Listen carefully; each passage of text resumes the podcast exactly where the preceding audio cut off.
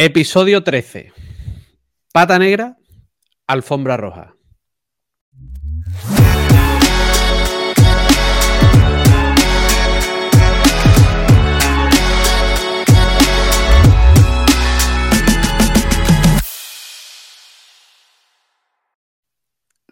Hoy, un episodio con un número de mala suerte y en el que vamos a hablar de historias de terror. Historias de terror de e-commerce. Pero antes, vamos a dar las gracias un día más a nuestro patrocinador, Product Hackers, eh, un equipo de growth que han sacado un nuevo curso de growth aplicado al e-commerce, en el que gente como Manuel, como yo, que tenemos página eh, web, que vendemos ahí, que nuestro negocio es una, tiene una parte grande en apoyada en el e-commerce, podemos eh, mejorar y hacer crecer un poco más el negocio gracias a el temario que tienen y a los profesionales que lo imparten, un pedazo de curso que empieza ya, queda nada, y que yo por lo menos estoy deseando que empiece porque creo que hay un montón de. Mm, hay un montón de, mm, de aprendizajes ahí. Dejamos, como siempre, el enlace para ver el curso en las notas del episodio. Y. Y nada, vamos a este episodio 13. Manuel, ¿qué tal? Muy bueno. ¿Cómo estás, tío? Manuel Muy bien. Más. Muy bien. ¿Cómo estamos, Maxi? Pues bien, tío. Una semanita más aquí grabando, tío. Semanita más. que- Tenía ganas de que llegara el viernes. Tío. eh, llegamos ya con poca gasolina los viernes, que sí. Ah, Yo tengo ganas de que llegue el domingo. Siempre. Desde el lunes hasta que llegue el domingo. Tío, pero hay Porque veces es cuando que juego al fútbol, ¿no? Por otra no. la- las semanas son largas, ¿eh, tío? Las semanas son largas, pero van muy rápido. Son largas, pero van muy rápido. Sí. Precisamente, tío, ayer hablaba de eso con un... Hablaba de eso con Rocío y... Porque estoy mirando... mm, eh, Bueno, estoy mirando una nave para... Bueno, unas oficinas más que una nave. Es- una oficina con, con un poco de almacén. Eh, y estaba buscando, bueno, por mirar un poco, ¿vale? No, no tengo nada decidido, pero por mirar un poco y, y buscarme unas instalaciones para distribuir el producto, que pueda la gente ahí recogerlo, dar un poco más de servicio. Hmm. ¿Vale? Que no sea solo entrega de internet, que al final la gente, eh, pues siempre un sitio físico le pues, da un poco de vidilla, ¿sabes? Y, y justo pensaba eso, tío, que, que claro, que te metes en un alquiler, pero, pero es que los meses pasan rápido, ¿eh, tío? Sí. Tío, los meses vuelan. Y hay que pagarlo, salvo que no, no haga Hostia. falta que lo pagues, pero hay que pagarlo. Hostia, es que, es que dices tú, vale, ¿cuánto vale el alquiler? Bueno, pues venga, vamos para adelante, pero es que, hostia, los meses corren, pero volando, ¿eh? A- nosotros tenemos una especie de, que hemos comentado después también, lo de el- historia de miedo con el tema de alquiler. Bueno, no, no tan historia de miedo, pero puede llegar a, a- a cerrarte un poquito las posibilidades dependiendo de lo que elijas, claro.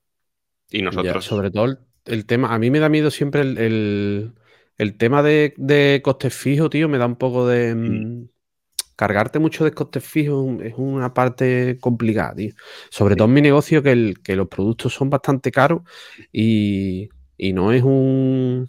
O sea, no es, un, no es un almacenamiento barato, ¿sabes? Mm, Son productos al final que el, que el, lo que ne- el sitio que necesitas es, es un sitio especial. adecuado, que tienes que hacerle obra, que no es, ¿verdad? Que no, que no son cajas de cartón, ¿sabes? Que te busca una nave, la limpia, le quita el polvo y ahí ya puedes meter lo que quieras, ¿sabes? Pero que va, tío. En mi caso es un poco delicado eso. Ah, no, y necesita de una, de una inversión importante. La verdad que me apetece por seguir creciendo y seguir haciendo cosas, pero, pero bueno, aprovechando que, que has dicho lo de, lo, lo de la semana pasan rápido, me he acordado, tío, de la conversación de ayer. Que, hostia, si la semana pasan rápido, no veo cómo pasan de rápido los meses. Que Ah. estamos ya en marzo, tío. ahí pero bueno. lo, leí, lo leí en 4.000 semanas, que al final van, son semanas y se van pasando. Ya te digo, tío. Me gustó mucho ese libro, tío. Un poco, bueno, me gustó. La idea me gusta. El, el desarrollo no tanto, porque la verdad que podía haber sido Un post. un post de un blog. Totalmente, vamos. Doy fe. Tiene historia, ¿verdad? Pero Entiendo que- más corto. entiendo que los que paguen los libros, las editoriales, digan, oye, esto tiene que tener chicha, ¿vale? No, no sé por qué no quieren libros de, de 60 o 70 páginas, tío. No sé si será mejor eso, ¿no? Que un libro de 200 páginas con 180 páginas de paja, ¿no? Digo yo, vamos, será más, más útil. Pero bueno. Pero bueno, eso lo dejaremos para Guru Libros. Y Tío, ¿qué tal estos días? Bien, bastante, bastante liado también. ha sido. He tenido ahí alguna reunión con, clientes de sus proyectos que van avanzando perfectamente. Esa es la idea, mejor que vayan bien. Y poniendo orden en algunas cosas de contenidos también de, Mundo Alfombra, que empezaba eh, marzo ya. Y, de alfombras a la carta, algunas corrigiendo algunas cosas. Vamos a darle caña en varios puntos ahí que, ahora después de este invierno, que al final pues es que desde octubre hasta ahora vamos de culo, porque es cuando más trabajo hay. Y he estado haciendo, jugando ahí con un tema de un formulario, me lo he, montado para cuando tenemos un pedidos de, un producto que es personalizado, que son los felpudos, con logotipo, etcétera, de esto que hacemos un montón para, para empresas. Pero claro, todas al final tienes que preguntarle muchas cosas. Oye, que va en un foso, que si va tal, que si está si va a tener que ir eh, encastrado, en, o sea, eso, en, el tema de un foso, si necesita que tenga perfiles, si no, que qué altura máxima debería tener, si va con logo, si va sin logo, si es pues un montón de preguntas que tienes que hacerle siempre a la gente. Entonces ya lo que he hecho ha sido automatizarlo, crearlo en un formulario para decirle a la gente, mira, necesito que hagas estas preguntas, que contestes estas preguntas, que subas el logo si lo tienes, que nos dé los comentarios, etcétera, etcétera para nosotros recibir, digamos, toda la información de golpe y no tener que estar, te pregunto, no lo sé, me responde, tal. Entonces, la gente ya lo tiene un poquito más claro, lo que necesita. ¿Y no se, te, no se cae la gente con esos formularios tan largos? No, no, no. siempre... En este caso, a ver, nosotros lo vamos a usar cuando ya el, cliente ha contactado. Es decir, cuando... Ah, vale, que es un segundo paso claro, necesitamos estos pasos, o sea, no es antes, sino es decir, después ya cuando está interesado y que sí que se puede hacer, etcétera, de mira, necesitamos esta información porque si no, no podemos darte un presupuesto o no podemos decirte cuál te conviene. Porque claro, pues no es lo mismo que sea para la puerta de tu casa, que lo quieres con un dibujo, ¿no? O con la foto de tus niños, lo que sea, a eh, para una tienda que entran 2.000 personas al día. Entonces no, no es igual. Entonces, de esa manera, pues oye, recopilamos la información de manera más clara, el cliente también tiene la info, nosotros también, al final es especificarlo con el email, y nosotros podemos hacerle también un seguimiento mejor a ese, a ese proyecto, a ese presupuesto, etcétera. Y tenemos todos los datos. Hasta incluso hasta el logotipo, ya se tiene que mandar, o la foto, o lo que sea. Un poquito más así. Un poquito más de orden, digamos. Pues mola, tío. ¿Tú qué? tío, una locura de semana, tío. La verdad que contento, pero agobiado. No, estoy trabajando demasiadas horas, tío. ¿no? Mm, las, tardes las sigo, o sea, las estoy descansando, ¿vale? Pero es cierto que acaban, yo acaban los días y tengo la sensación de que tenía que haber hecho más y, que me faltan cosas por cerrar y que, tío, es, hay veces que acaba uno en plan, hostia, qué agobio, tío, de verdad, ¿qué pasa, tío? No, esto no, nunca se, nunca se llega a, la tranquilidad de decir, oye, pues esta semana lo tengo ya más o menos todo. O sea, una semana perfecta hace ya cuatro o cinco semanas que no lo consigo, tío. Pero bueno, hay que seguir empujando, ah. tío, no queda otra. Todo llega. Estado enviando lo más lo que nos está quitando mucho tiempo, tío, y, y, escúchame, estoy, se me está, ya estoy Carlos, pero imagínate con la que eh, con la semana que llevo con el tema de los envíos de la carne, ¿vale? Que es, son envíos que tienen que que se tienen que clavar, ahí no puede haber fallo, porque va refrigerada y es, una, es un producto muy delicado. O sea, entonces eh, se está entregando perfecto, tío, pero es mucho trabajo. O sea, hay que enviar un cliente que eso lo está haciendo Noelia. Avisa eh, por la tarde, cuando los pedidos salen, le manda un correo a los clientes. Eh, en plan, oye, tu pedido va de camino. mañana por la mañana tienes que estar en casa, ¿vale? No te vayas a mover. Claro, hemos tenido suerte y se está yendo por la mañana. Pero imagínate que le dices al hombre, oye, no te muevas, que te van a entregar, y por lo que sea, el de la agencia hace la suya y ahora pone ausente y no ha ido, cualquier movida de esa, entonces, claro, esas cosas pueden pasar, tío. O el hombre se retrasa, ¿vale? Hoy, por ejemplo, en un pedido de seco, que seco es el producto curado normal. En un producto de seco, e, esta mañana me, me levanto, abro la agencia, que es lo que hago todos los días para ver cómo van las entregas, y pone unos retrasos en ruta Y yo, pues, a ese hombre, lógicamente, no le hemos avisado de que esté en su casa porque ese pedido no pasa nada si se entrega el día siguiente o por la tarde. Pero al de, al de carne no, mm, tiene que entregarse por cojones, ¿sabes? No queda otra. Tiene que, tiene, que acertar. Tiene que ser. Es un lío, tío.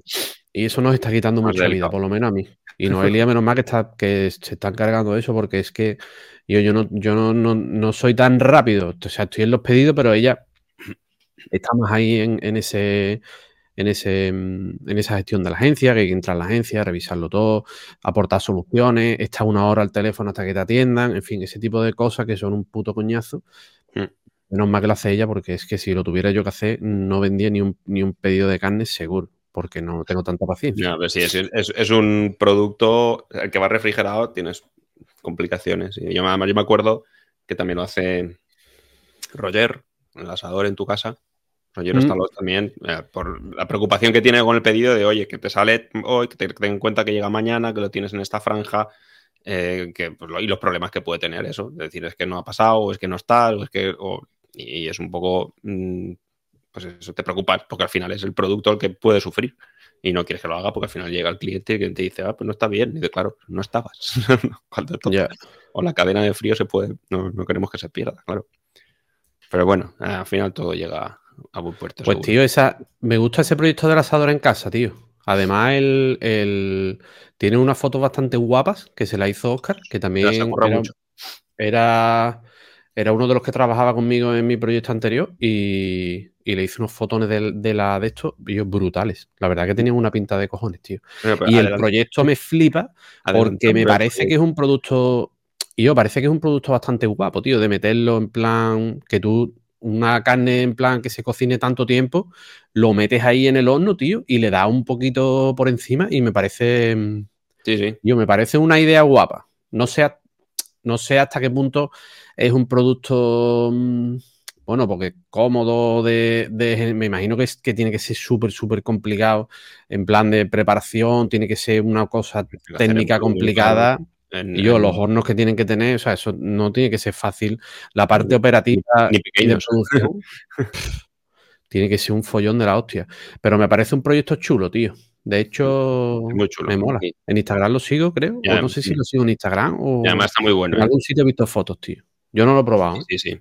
Yo, sí, sí, sí, que lo he probado. He probado varias cosas, varios productos de ellos. Y hace tiempo y tengo que volver a repetir. Desde el año pasado no le, pido nada. Y, he probado su cochinillo, carrillera, eh, no recuerdo también cordero, etcétera, y estaba buenísimo. Hasta los eh, hasta las patatas de, que para acompañar están buenísimas. Los conocí por una foto que me estoy acordando ahora, tío, que fue por una foto de un del pulpo. Que puso, que puso Oscar la foto en su Instagram y digo, yo, ¿esto qué es? Y luego también porque salieron en algún, en un podcast, creo que lo escuché y estuvo contando la historia y demás. Y, y ya, pues ya tú sabes que vas uniendo y vas, y te vas, y lo vas conociendo, ¿no? Pero, pero que lo de, lo de que te manden el pulpo, eso me parece la polla. Y ahora tiene una pinta de cojones. No, no, está y seguro que está buenísimo. Eso lo quiero probar. Y fueron, Roger fue finalista con el asador en tu casa de a lo mejor e-commerce pequeño que ganamos nosotros. Pero él fue finalista. Lo que que él se llevó también el premio al mejor eh, rookie e-commerce que acaban de empezar. Eh, pues porque lo han hecho muy bien. Y es un producto que es cojonudo. Pues mola, tío. A mí me la verdad el proyecto me gusta. Mm. Y yo, pues he estado esta semana. aparte. La, sección de proyecto ya está hecha. aparte de. Luego lo cortamos y lo ponemos detrás, tío. aparte del tema de la carne, he estado haciendo que ha habido bastantes pedidos, eh, muchos clientes repitiendo, tío. Me estoy flipando con eso. Eh, eso es la polla, Guillo. Un montón de clientes que, que siguen repitiendo, familiares de clientes, vecinos de clientes, en fin, la verdad que es súper bien. Tío, no me puedo quejar de, ese crecimiento que, está bien. Y está configurando el, el merchant de, para poner los productos en shopping. Mm. Y, y hostia, yo tengo las fotos con, uno, con unos logos y eso, tío, para que se diferencien unas de otras. No te y Todos los días me las echan. un poquito. Le quito otro poquito. Me pasaba porque. Le quito un poquito. yo también tenía algunos, algunos, algunos productos, sobre todo antiguos, que hubo una época que sí que teníamos el logo, el logo puesto, un poco en el fondo, difuminado y tal, porque nos copiaban las fotos en su día. joder. Además era, era demasiado exagerado esa, esa copia, porque es que la hacíamos, hacíamos la fotografía y el, y el las hacíamos en el suelo, porque estábamos en, fue la época que estábamos en un local, y el suelo lo teníamos moquetado de, de coco. Entonces teníamos fotografías hechas a esas alfombras encima del suelo de coco, que era nuestro. Estaba, se veía claramente. No es que el suelo era blanco ni la fotografía era blanca, que te la copias y no se nota. No, no, es que era, que era nuestro. Te dices, ¿qué haces con esa foto? Por favor, si eso es mi local. No me engañes. No me digas que no. Y yo, la verdad que es un rollazo, tío. Me parece un rollazo, ¿sabes? Pero bueno, ya está. Pero es que así, así, pues sí, mm, son normas, no podemos hacer otra cosa. Eso es una de las cosas que podemos hablar después en el, tema. Pues. ¿Cuál es el tema? El tema es. El tema es historias de terror, tío. Porque es el episodio 13 y es rollo historia de terror. ¿Y de mala suerte? ¿O, o qué? ¿Esa mala suerte existe en e-commerce? Yo no sé si es mala suerte, tío, mal, mal planteamiento o que te viene por ahí el negocio y. Y no, no sé si. Yo creo que la mala suerte puede existir, pero también es verdad que, muchas veces no nos damos cuenta de, de, dónde nos vamos metiendo poco a poco y al final acaba complicándose un poco. Se te acaba un poco complicando la vida. ¿A qué nos referimos con este tema de mala suerte? Pues básicamente porque nadie lo estará entendiendo, un poco a tener tu estrategia en casa de otro o en manos de otro. Es decir, gente que su estrategia de crecimiento solamente es eh, SEM o que solamente es redes sociales, una red social en concreto, por ejemplo, gente que, su captación es Instagram o que su captación es eh, la hace en Twitter o que la captación la hace ahora que hay mucha gente en TikTok o para mí el caso más, más, más... Mm, para mí el caso más, más, entre comillas, grave, podríamos decir, de esto es el caso de, Marketplace, ¿vale? Gente que crece en Amazon y se enfoca solo en Amazon en vez de hacer su cliente y se dedica solamente a comprar, vender o a fabricar y a vender en Amazon y al final llega a Amazon, te saca un Amazon Basic o te pone ahora eh, lo de los anuncios, te echa para abajo, al final ese tipo de cosas te puede, es que te puede hundir un negocio muy bueno de un, día para otro. de un día para otro. Es que te jode y te ha jodido, ¿sabes? Entonces, se busca un eso para mí sería una, historia de terror chunga, ¿sabes? No chungo no, porque es que además, ¿sabes qué ocurre? O sea, no es algo que digas, pues bueno, igual no, no hay ninguno como mi producto, tal, y lo hemos visto con, con los soportes estos de portátiles, con altavoces. El otro día, ayer, no, esta semana, con, altavoces o micrófonos de estos de videoconferencia, que digo, un Amazon Basic, o pues sí que tiene de todo. O sea, un producto que funciona, que sabe que funciona, saca números, ¿quién me lo puede fabricar? Porque al final el producto lo van a fabricar uno u otro. Pues le cojo el producto, le pongo la marca y tiro para adelante. Y ya tengo yo el producto. Y obviamente mm, va a tener mejor posicionamiento seguro que, que alguien de, de, la competencia. Y además el movimiento, por ejemplo, que, hicieron hace unos días, de coger y decir, mira, lo siento, pero ya no vendes, ya no vendes en vendor y, no, y te pasas a Amazon Seller porque ya le voy a comprar a los fabricantes. Con lo cual, si eres intermediario, jodido. Jodido lo tienes. Y ya está. Es un marrón. Y es un marrón porque te cambian las reglas del juego en este caso, bueno, Amazon, o como lo hablamos en su día también con Jordi, que te, fastidia y, y, la base está... El negocio te deja con, deuda o con un montón de pasta pendiente o con un montón de productos eh, que no lo vuelves a ver o que te los has reventado. No lo sé. Pero eso, o que simplemente es eso, que encuentre un fabricante que vea que triunfa tu producto, que encuentre un fabricante que lo haga a mejor precio y tal, y, y te, adiós, muy buenas. Y de, entonces tus planificaciones y tus ideas pues se pueden ir a tomar por saco. Entonces hay que ser fuerte también en otros canales. Y lo, por ejemplo, el tema de redes sociales, y conocemos un montón de casos en el que sí, cuando en redes sociales la captación es muy barata, perfecto, pero cuando empieza a crecer, empieza a crecer, mm, tu negocio empieza a tener las patas más cortas.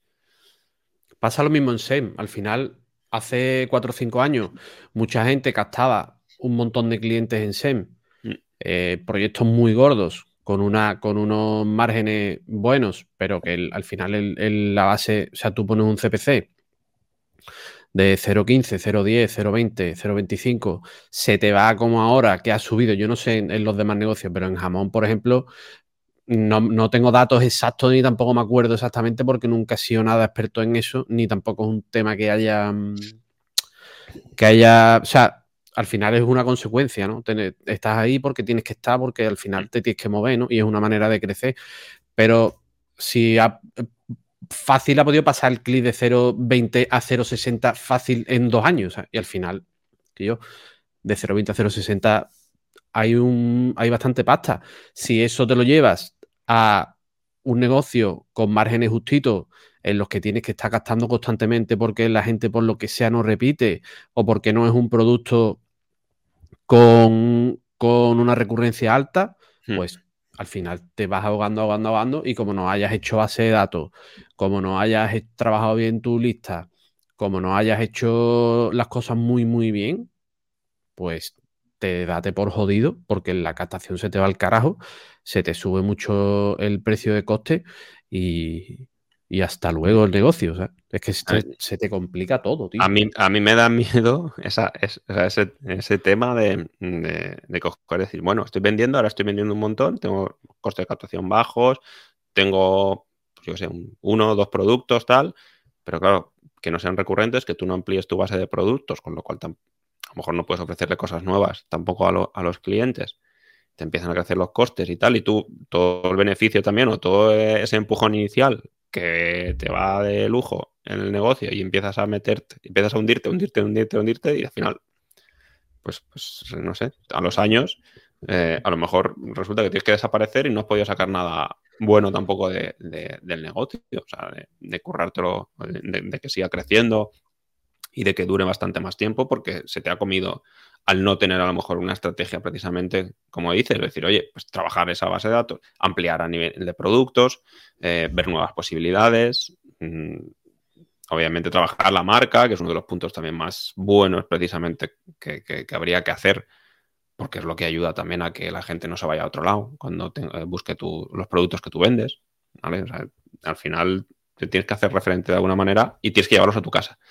No trabajar, o sea, no dejarlo todo en, todos tus huevos en la cesta de los demás, etcétera, etcétera. O sea, con esos casos que, conocemos todos de, de, que cuando te han cambiado el algoritmo has perdido tu visibilidad y tu negocio se ha ido al carajo. Entonces, pero vamos, eso pasa también en, a nivel de SEO, por ejemplo. O sea, es decir, si dependes muchísimo de posicionamiento orgánico, y, ahí tenemos, no como e-commerce, pero porque al final las, webs estas de nichos también, que, al final dependen de afiliados, lo hemos visto en estos últimos, en este último año sobre todo, les han pegado un, Google les ha pegado un palazo que flipas.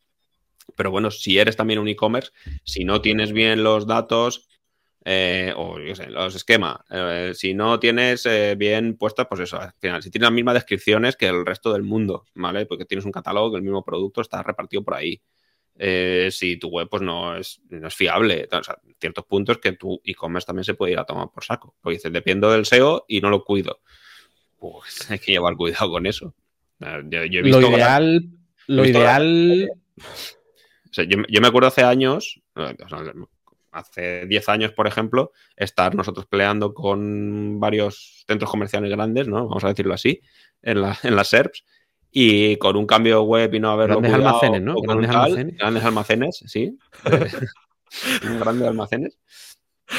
Eh, verlos caer en, la tienda por, cambiarla radicalmente, por hacer cambios eh, brutales, no cuidar a nivel de SEO ni redes, o sea, unas cagadas. Y, obviamente, pues, hacer desaparecer. Entonces, que tú tengas un negocio que dependa a lo mejor en un gran porcentaje del SEO y no lo cuidas, pues como no lleves cuidado, también se te puede ir a, la mierda. O sea, entonces. Eh, bueno, acuérdate del caso de Softonic. Bueno, sí, claro. El leñazo que le dieron por el cambio ese de, algoritmo. Yo es que de, SEO no tengo ni puta idea, pero en su día lo leí y un poco. Y al final estaban siempre arriba y desaparecieron del tirón. de hecho, hay gráficas por ahí que son de loco. O a nivel de, de por ejemplo, Eh, ahora están otra vez, ahora están otra vez recuperando, pero que al final pero, yo te quita de un día para otro te, es que te quita del medio. Claro, nada más es que te dan, te dan primero una bofetada y dices, ay, ¿qué ha pasado? Eh, tal, hemos bajado, bueno, a ver, tal. y luego la siguiente, pam, siguiente mes, otra, y para abajo. Y yo eso lo he visto en el sector salud también. Eh, al final también con, con clientes de, cuando estuve en agencia y todo esto también de que has perdido un montón de leads y demás porque no has hecho las cosas bien, no lo has cuidado pues llevabas años haciendo de la misma manera, pero claro, pues el SEO de 2013 no es el SEO de 2020, ¿vale? O 2023, que estamos ya. Entonces no tiene nada que ver. Entonces no te has adaptado y te han tumbado. O sigues haciendo campañas de SEM de una manera que no es la manera de plantearla ahora. O no aprovechas Google Shopping, por ejemplo, si no es un e-commerce. Y, realmente cuando la gente busca, pues cuando en Google, cuando busca productos, lo que haces, aquí está Google Shopping, donde puedes comparar los productos y precios, etcétera. Claro, si no aprovechas eso tampoco, en tu negocio, pues estás perdiendo una vía de entrada ahí de, posibles clientes también. Pero claro, también hay que llevar, cuidado, también de depender solo de, Google Shopping o solo de, por ejemplo, en, Marketplaces. Si, sol, si al final resulta que mi canal web es muy pequeño el porcentaje de ventas y dependo de lo que haga, eh, pues un marketplace grande, o varios marketplaces, o mis, pedidos llevan en marketplace, pues como les cambie la manera de trabajar o empiezan a meter publicidad, yo me sé de alguno con el que nosotros ya estamos que, van a meterle publi. Pues el metedor que le metan publi, pues sabes que otros igual la aprovechan y entonces tu número de ventas pues igual baja. Entonces eh, hay, que tener un poquito la estrategia clara de qué hacer para que precisamente eso no te pase. No tener los huevos en la misma cesta, eh, tenerlo... Pero tío, es complicado, Manuel, porque al final. es difícil. Yo, estar en todas partes y estar en todos lados, y yo. Eh, tío, es que son muchos recursos. Es difícil. Y, saber de todo, y eso es muy complicado. ¿eh? o sea, yo. o te gastas mucha pasta en gente que sepa, tío, o, saber de todo es prácticamente imposible. O sea, yo, yo lo único que sé es de jamón. No tengo ni idea de lo demás. O sea, vendo en internet, tengo el Shopify, que es sencillo, que se puede llevar sin tener conocimiento prácticamente de nada, pero en el momento que quieres hacer SEO, ya necesitas a alguien. En el momento, por lo menos yo, hay gente que lo sabrá hacer, ¿vale? Pero yo no, tengo idea. Y, SEO el 90% de mi tiempo se complica. Se ocupa en hacer cada día un jamón mejor. O sea, yo no. y en está en la fábrica, está pendiente de los jamones, que se hagan las cosas bien. O sea, al final, yo no puedo ponerme ahora a hacer un curso de SEO, ni puedo ponerme a hacer SEO. Yo no puedo hacer ahora ponerme a hacer SEM. Yo no puedo ponerme a hacer contenido de redes sociales. O sea, es imposible. Yo, yo hago un poco de comparto en, en Twitter porque me gusta Twitter y porque estoy cómodo ahí, me gusta la gente que hay, cómo se, un poco cómo se, mm, cómo se habla, el sistema de, respuestas, eso me gusta, mucho más que las redes sociales, que al final las fotos se van yendo o los vídeos eso se van y, no hay ninguna, mm, ninguna conversación ni nada que aporte, ¿sabes?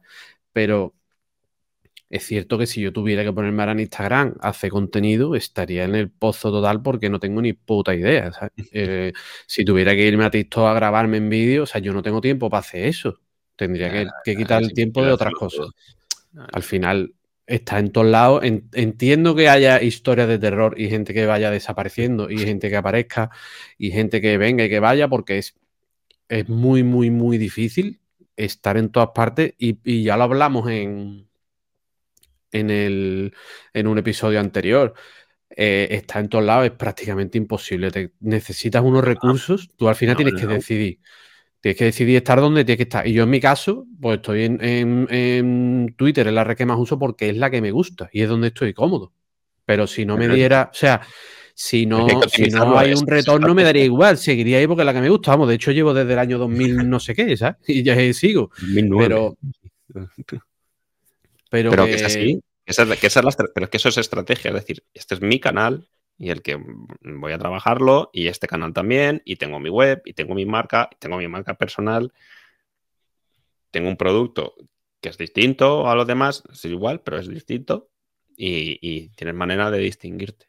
si no, al final es eso, es distinguirte de los demás, aunque estás en los canales que sean más óptimos para ti, pero que se note la diferencia. Es decir, y que al final es eso, es decir, ¿por qué te voy a comprar a ti respecto a otros? Entonces, pues mira, estas son las diferencias, esto, así como lo hago yo, y esto es lo que yo vendo.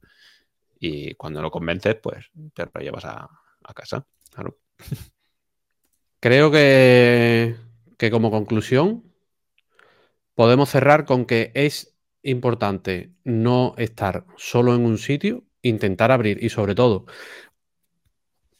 lo más difícil es intentar no apoyarte 100% en sitios donde el cliente no es tuyo, es de la plataforma, o sea, gente que no, yo es que estoy vendiendo mucho en, en el marketplace de PC Componente, ¿vale? Pero es que el cliente es de PC Componente, no es tuyo.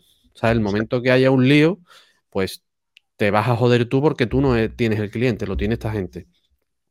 O yo es que estoy vendiendo mucho en tal red social. Vale, pero en el momento que, por lo que sea el algoritmo cambie, como ha pasado con el tema de Instagram y los influencers y las historias, que las historias no las ve prácticamente un porcentaje cada vez más bajo y cuanta más audiencia tienes, menos se ve y menos se muestra. Eh, es complicado, tío. Es complicado. ¿Qué pasa? Que la solución es muy jodida, porque estar en todos sitios es prácticamente imposible.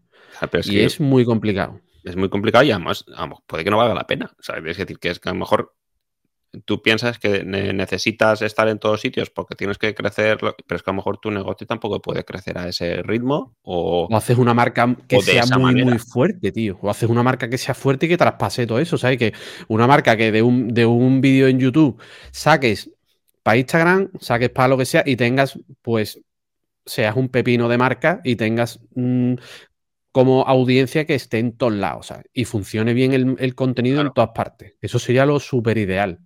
Pero es cierto que de esas hay mm, tres o cuatro. Mm, es complicado, tío. Pero bueno, que Rincón de gurulibros.com. ¿Con qué andas, tío? ¿Qué estás leyendo? Pues esto, esto, Mira, ayer o antes de ayer no me dio tiempo a leer mucho, o casi nada, pero sí que la semana pasada, desde la semana pasada, el fin de semana, y a principios de esa semana me he cargado un libro que no es que sea muy largo, pero está muy chulo, muy entretenido, eh, que se llama Chop Good Carry Water, de Joshua Metcalf. la primera vez que escucho ese libro. Pues eh, lo recomendó y lo analizó Samuel Hill en su newsletter Suma Positiva hace ya algún mes, o sea, bastante, o sea, no sé, un par de meses seguro o algo así, me suena. Y lo tenía por ahí y me lo pillé digo, bueno, esto aquí en la pila de libros digitales para leer en el, Kindle cuando llegue. Y en resumen es enamorarse del proceso, o sea, del hábito y no enfocarte en el objetivo, es decir, en el precisamente es cargar leña, o sea, no, cortar leña, cargar agua todos los días. Pim, pam, pim, ah, creo que recuerdo esa. Creo que recuerdo esa. En inglés no, tío, pero en español sí me acuerdo. Ya sé ah. cuál es que la, ya sé que ya sé de qué iba, tío. Hostia, pues me gustó, ¿eh? Entonces ahí trata de un, de, un chico que quiere hacerse arquero samurai. Y entonces su maestro sensei, Akira, le lleva por el buen camino. le frenan sus cosas y dice, paciencia, esto es así, pim pam, pim pam, pim pam. Y ese es el libro. Y entonces lo acabé y está muy chulo. Eh, muy buenas notas y subrayados que tengo por ahí. Y eh, he pasado y he empezado ya con la primera de las 12 historias de Wall Street, que tenía otro libro también por ahí. Y digo, bueno, si son 12, pues no serán muy largas, pero la primera la verdad era larguita. Del crack del, crack del 29, desde dentro, de, desde cómo eh, vivieron el tema de la, o sea, toda esa compra y venta de acciones, o más bien venta, de cómo los, mm, los brokers de allí, como el, tema, el ticketing de cómo escribían, de, todo el tema de flujo de las notas, el retraso que había en el tema de, las notificaciones, de la venta de acciones, de los precios, el caos que fue por ese pico que tuvo de, venta de acciones de todo el mundo que estaba invertido ahí en la bolsa y, lo que ocurrió. O sea, y las horas que acabaron con retraso y luego también la evolución de los siguientes días, o sea, de esos dos días de bajada que hubo, pero de luego a los días como volvió a subir y recuperó eh, un gran porcentaje de, lo que había perdido. O sea, la historia desde dentro, digamos, desde, dentro de Wall Street de lo que ocurría, eh, que, mientras bajaba la bolsa, pues, eh, que ocurría internamente, claro. Las historias de la bolsa me dan un poco de pereza, tío. Yo no, mejor- por- porque a no mejor no libro es la polla, pero- la bolsa. Pero no sé si por culpa de, de Twitter le he cogido un poco de manía a es- todos los que son inversores y ese tipo de cosas, que lo respeto 100%, ¿vale? Que no, que, que el que quiera dedicarse a invertir, pero tío, la parte esa de los inversores, lo de la libertad financiera y esas cosas, tío, eh, ha habido una época en Twitter que ha sido, que creo que se han pasado, tío. Twin Que era como, y yo, si, si, o sea, como que yo, si, si sales por ahí a cenar y te gastas 100 euros cenando, eh, como que es que ya vas a ser pobre toda tu vida. Y yo, se puede disfrutar y se puede vivir, ¿sabes? Aunque ahorres. O Y se sea, debe. hay, a- hay que ahorrar, pero también hay que vivir, tío. No sé. Como que ha llegado un momento que ese. mm, O sea, que eso de invertirlo todo y que si un fondo indexado, que si siempre invirtiendo a saco, que si tal. Y yo, está bien. Yo en su día estuve mirando eso de los fondos indexados. Lo que pasa es que al final pues hice vitamina J y, y el fondo indexado es vitamina J, pero. pero. mm, Pero, tío, es verdad que, que, que una cosa cuando se repite mucho, mucho, mucho, mucho, mucho. Y como que el. Y como que ruido. como que polarizas demasiado, no me, no, como que a, que a mí me crea un poco de rechazo, ¿vale? Aunque respeto al que lo haga, lógicamente, cada uno que se, que, Hay, hay- hay mucho si ruido y gente que cada se uno. quiere retirar pronto, pues que lo haga, pero creo que, que, por- que hay que vivir, tío. Creo yo, ¿eh? que mi opinión. No, que hay que vivirlo, seguramente- hay que tener en cuenta que, que hay que planificar. Eso podríamos hacer un día un capítulo de, de finanzas. Y, Yo para eso soy un matado ni 100%, comer. vamos. pero no. Eh, y nada, pero al final es que cada uno vea sus posibilidades y, se- y lo trabaje lo mejor posible. Y hay mucho ruido, bueno, tiene que tener su estrategia y, y montarlo y ya está. El libro lo que pasa es que está bien porque es que el primero sí que es así más de, de Wall Street. Lo que pasa es que el segundo capítulo, por ejemplo, es de la cagada de Ford con eh, un modelo que sacaron en 1950 o así, con retraso de mercado. O sea, son historias de al final que afectan. Hostia, pues eso me gusta más. ¿eh? Esa parte me gusta Pero más. estoy ahí a medias de ese y fue una cagada, eh, por lo que intuyo, porque no acaba el capítulo, de un coche que sacaron un modelo de, de Ford que llegó tarde al mercado. Y a pesar de incluso preguntarle a la gente lo que quería, la, la cagaron en tiempos y el modelo no gustó y fue una cagada. Que ya contaré la semana que viene, sí. Pues mola, tío. Pues ¿Y tío, yo he vuelto a un libro, he vuelto a un libro muy 2001. Mm, que se llama El poder de la hora. Vamos, en realidad no sé de qué año es, pero vamos, es un libro tipiquísimo que Sí, sale siempre tiene- en cualquier top 50, top 20, top 15, sale siempre, lo pone. Mm. Y llevo poco y espero Y yo ese creo que lo tengo por ahí también. el fin de darle caña. O, o guardado ahí tal, pero ya me, ya me dirás, a ver cómo está. Es un plan, es un poco de densidad, pero, pero bien. Me- típica lectura que todo el mundo recomienda, así que ya te contaré, A ver, pues ya me enteraré. ya te contaré qué tal. Y si como el no tengo poder de tiempo, la me hora. hacen un- resumen. Pues Y, está. Eh, Y nada, ¿has escuchado algo a poco. interesante? Porque yo esta semana.